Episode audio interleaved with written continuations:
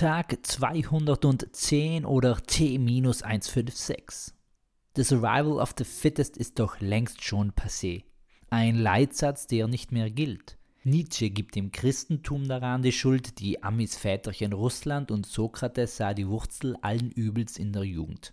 Von damals, die heute inzwischen das hohe Alter weit überschritten hat. Aber das gilt heute nicht mehr. Wie erhält Jack von seinem Vater Captain T zur Antwort? Es geht nicht darum, ewig zu leben, Jackie. Es geht darum, ewig mit sich selbst leben zu können. Und wer heute mit sich selbst leben will, braucht scheinbar einige Güter, die den Menschen erst zu einem Menschen machen. So ist es scheinbar auch mit dem Streben des Menschen nach Individualität. Der Mensch hat begonnen, Objekten einen individuellen Wert zu geben. Wer viele solcher Objekte besitzt, meint ein selbst individuelles Subjekt zu werden, weil die Individualität übergeht. Klingt doch recht oder link märchenhaft. Die Mehr bedeutet Nachricht auf Althochdeutsch oder Mittel, also Mittelhochdeutsch. Eine Kunde, eine Nachricht, eine frohe Kunde, wie das Evangelium wäre, waren die Märchen, die Geschichte mit einer Moral nun nicht immer. Wer heute seinen Kleinen eine Geschichte von damals erzählen will und zugleich aber die Wattepackung nicht verlässt, bleibt bei einigen wenigen Geschichten hängen.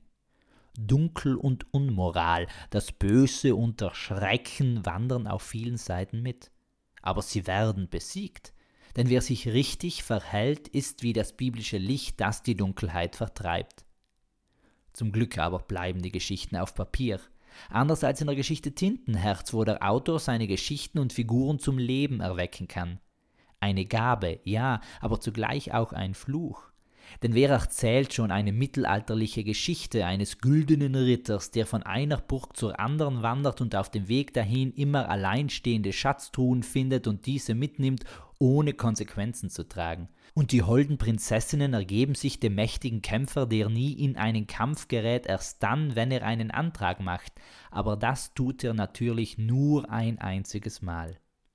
Lieber hören unsere modernen Ohren doch die Geschichte des strahlenden Ritters Reginald, welcher seine goldene Rüstung und sein goldenes Schwert von einer Frau erhalten hat, die ihm versprach, dass Schutz und Waffen ihn immer zum Erfolg in allem, was er begehre, führen würden.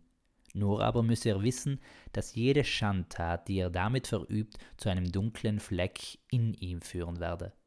Reginald nahm dies in Kauf, denn er wollte doch ein Ritter des Guten werden und somit auch die Welt zu einem besseren Ort machen. Schon bald aber erkannte er, dass der Feind nicht durch strahlende Rüstungen klein beigab, sondern oft erst den Lanzenstich in die linke Seite brauchte oder sogar einen Schwerthieb gen Hals, so dass neue Gedanken darauf Platz hätten.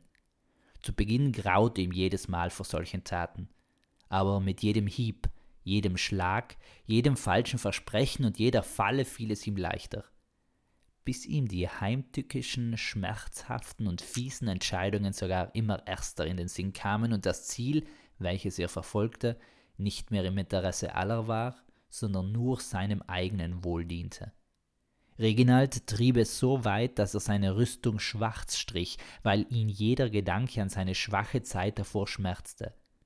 So regierte er lange Jahre als der schwarze König. Und das Ende Reginalds ist schnell erzählt. Als er bei einem Bankett eine holde Jungfrau sah, die er zu seiner Braut machen wollte, musste er seine Frau, die Königin, die Mutter seiner Kinder töten. Diese aber war einst seine Jugendliebe gewesen, der Grund, ein Ritter zu werden, um die Prinzessin von damals heiraten zu können. Die Entscheidung tat ihm weh. Dabei erkannte Reginald, dass ein Feind immer in seinem Schatten dahinschleichen würde. Sein Gewissen.